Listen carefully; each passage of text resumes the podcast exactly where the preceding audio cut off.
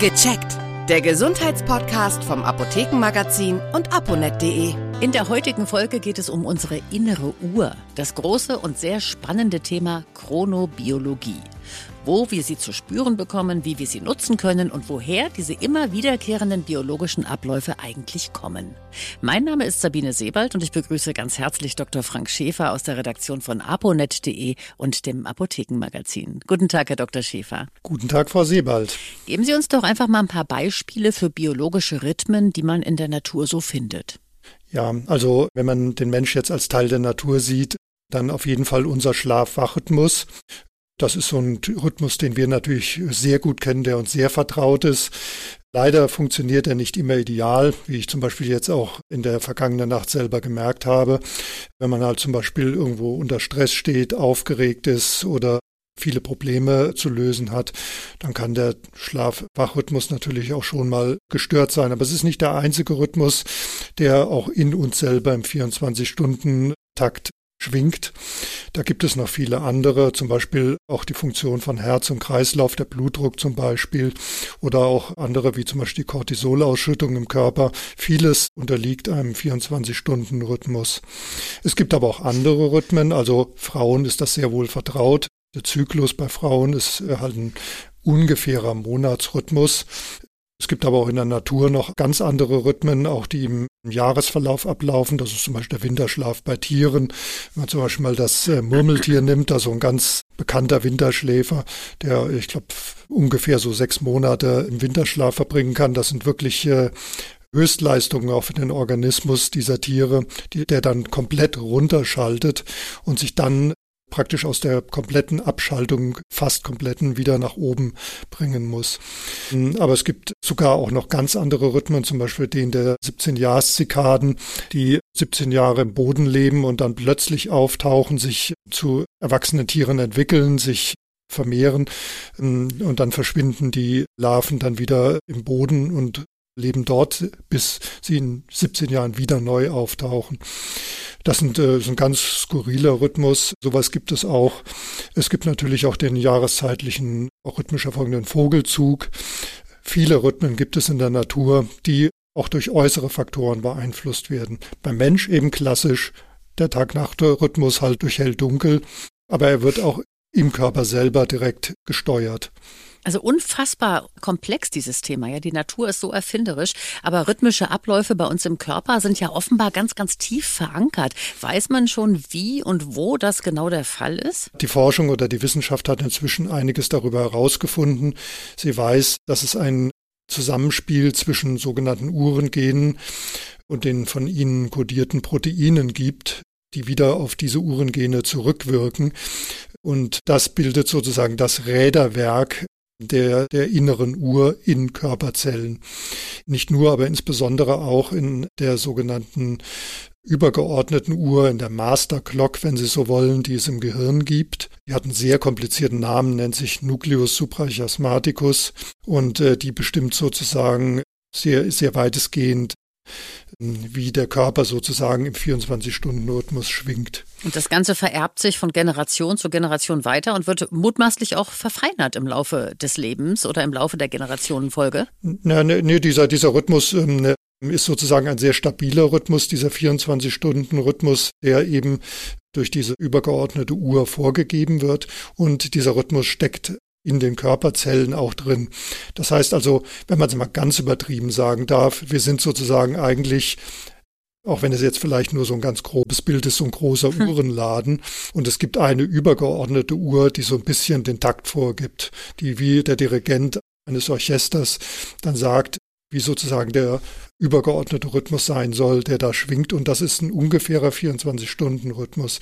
Interessanterweise ist es so, dass die Uhr etwas verändert wird, wenn man sozusagen unter kompletten Dunkelbedingungen ist. Dann läuft die Uhr etwas falsch, einem veränderten Rhythmus, der dann aber auch wieder stabil ist. Das heißt also, dieses Hell, der Hell-Dunkel-Wechsel synchronisiert die innere Uhr so ein bisschen. Aber grundsätzlich ist sie immer da und gibt immer den Grundtakt vor. Okay, dann liegt es ja nahe, dass der Biorhythmus auch Einfluss auf bestimmte Erkrankungen hat. Bei welchen ist das zum Beispiel der Fall? Ja, da gibt es eine ganze Reihe von Dingen, wo dieser, also dieser 24-Stunden-Rhythmus eine Rolle spielt. Das ist zum Beispiel, wenn man an den Blutdruck denkt. Der Blutdruck liegt nachts in aller Regel immer etwas tiefer, steigt morgens deutlich an, sinkt dann wieder ein klein bisschen ab um zum Abend oft wieder etwas anzusteigen. Aber ähm, dieser Rhythmus ist zum Beispiel bei Menschen mit Bluthochdruck unter Umständen auch mhm. gestört. Und ähm, darauf zum Beispiel kann man dann auch ganz gezielt die Bluthochdrucktherapie einstellen. Es gibt Menschen, das kann man durch eine 24-Stunden-Blutdruckmessung rausfinden, bei denen zum Beispiel auch dieser nächtliche Blutdruckabfall nicht mehr so ausgeprägt oder gar nicht mehr da ist.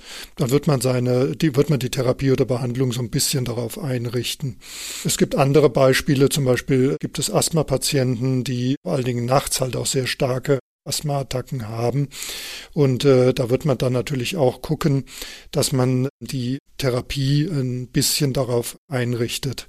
Auch zum Beispiel Diabetiker haben, was den Blutzuckerstoffwechsel anbelangt, einen klaren 24-Stunden-Rhythmus.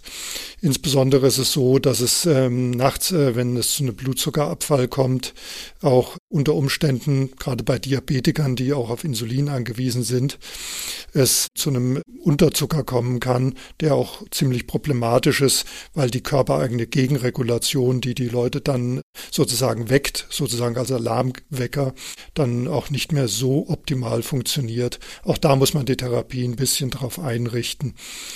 Anderes Beispiel sind zum Beispiel auch äh, die Cholesterinspiegel im Blut, äh, die zum Beispiel äh, in der Nacht und am Morgen ähm, erhöht sind. Man kann unter Umständen zum Beispiel, wenn man den Cholesterinspiegel senken will, dann überlegen, Cholesterinsenker eher gegen Abend zu geben.